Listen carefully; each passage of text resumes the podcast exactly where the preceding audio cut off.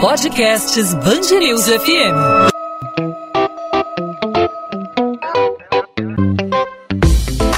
Dois às 20, com Maurício Bastos e Luana Bernardes.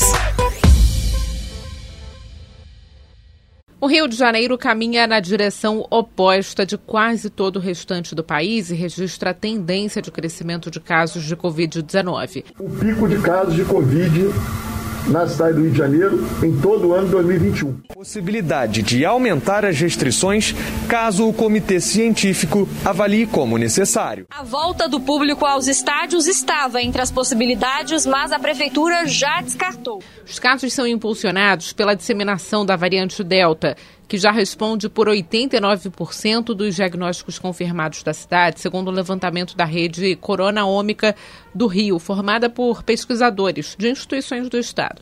As coletas foram feitas entre 4 e 16 de agosto.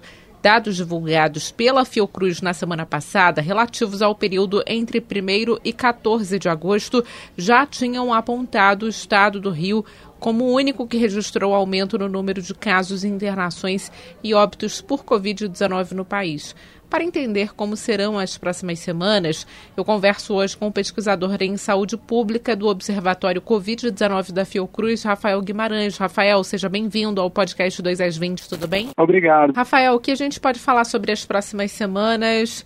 Já há alguma expectativa de redução dos casos, pelo menos aqui no Rio de Janeiro? Bom, o que a gente verificou é, na análise que a gente terminou ontem é que, na verdade, a gente está tendo um aumento do número de casos e isso tem se sustentado ao longo das últimas semanas. Então, a nossa expectativa para as próximas semanas não é exatamente de decréscimo. A gente espera que medidas sejam tomadas para que a gente comece a desacelerar o crescimento e com isso a gente possa então voltar a ter uma redução que era o que a gente estava vivendo há mais ou menos dois meses atrás. Nesse momento não basta apenas a campanha de vacinação, tem que ter a campanha com medidas restritivas e mais responsabilidade da população, a gente pode dizer isso? Com toda certeza. Na verdade, a gente quis fazer essa análise para o município do Rio porque como a gente estava tendo uma tendência oposta ao que estava acontecendo no Brasil, a gente precisava compreender um pouco qual era a dinâmica da doença no nosso município, para que ele pudesse servir de alerta para todo o Brasil, para que as circunstâncias que acontecem aqui não ocorram em outros lugares, para que outros municípios não é, vivenciem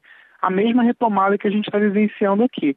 E nesse aspecto, é importante que a gente entenda que a cobertura vacinal ela é fundamental, mas ela não está descolada da necessidade de ainda termos medidas restritivas para a circulação de pessoas nas ruas, mesmo entre os vacinados.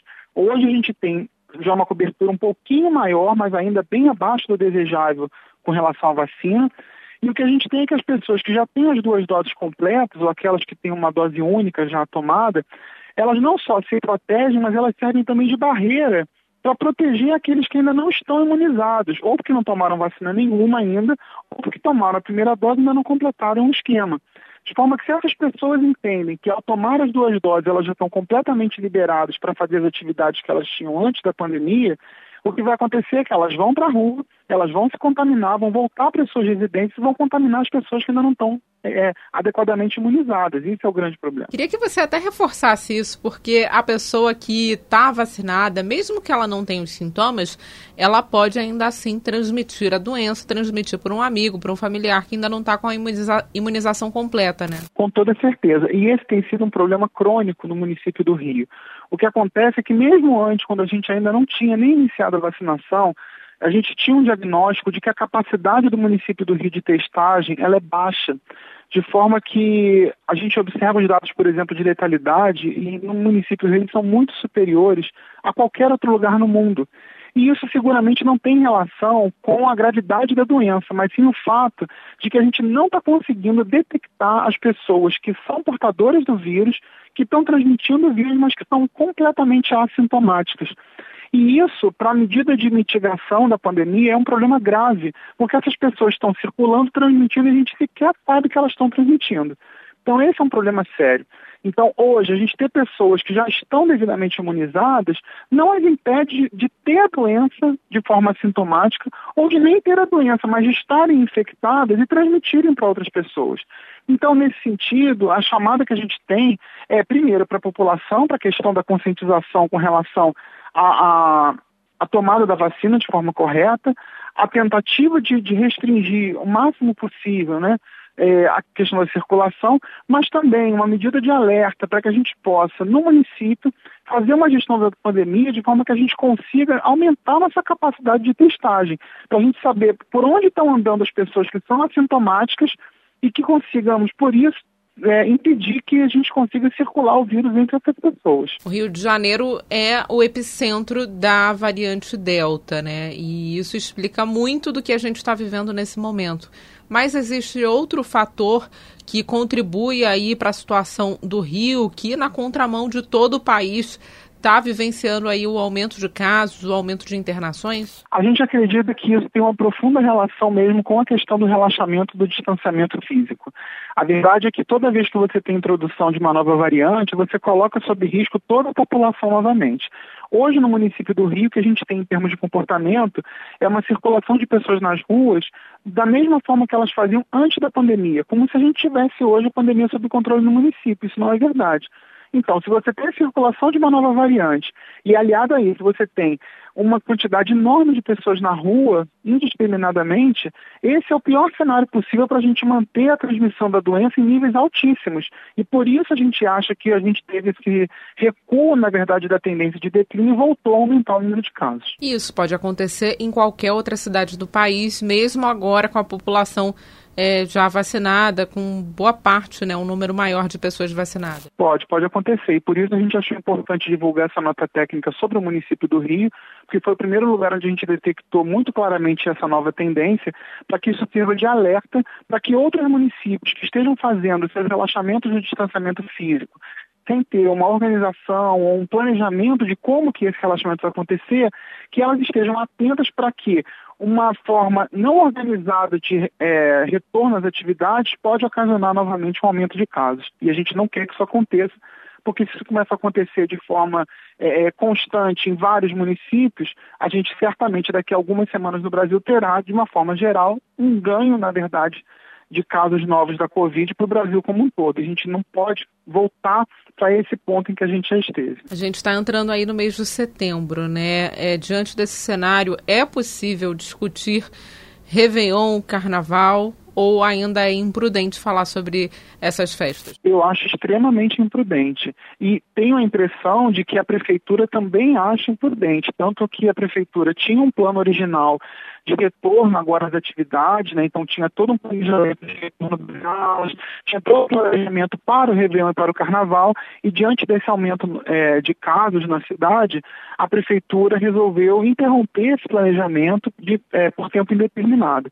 Então a prefeitura também está entendendo que ela só pode voltar a falar sobre esse tipo de coisa quando a gente voltar a ter uma tendência de declínio dos casos. E eu acredito que isso ainda demora algumas semanas para acontecer, haja vista que a gente está tendo uma tendência de aumento de casos há pelo menos quatro ou cinco semanas.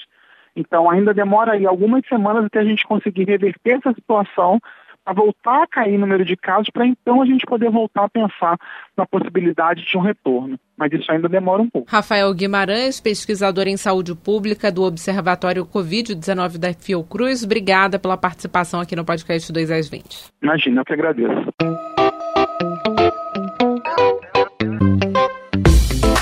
Dois às 20, com Maurício Bastos e Luana Bernardes.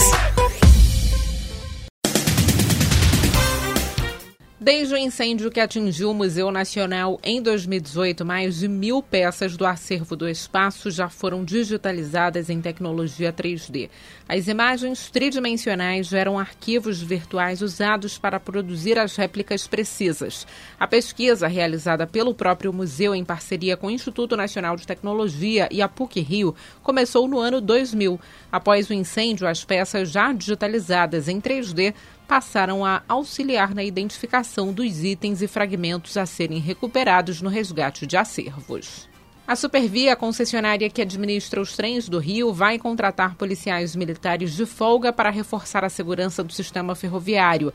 A medida é uma parceria da empresa com o Programa Estadual de Integração na Segurança e tem como objetivo reduzir os recorrentes episódios de furto de cabos que impactam quase que diariamente o transporte de passageiros, principalmente no ramal Japeri. A data de início do reforço na segurança não foi divulgada.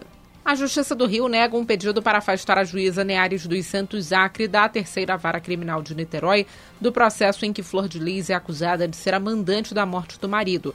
A solicitação havia sido feita pela defesa da ex-deputada, que alegou quebra da imparcialidade da magistrada. A decisão foi tomada pelos desembargadores da segunda Câmara Criminal do Tribunal durante julgamento na terça-feira.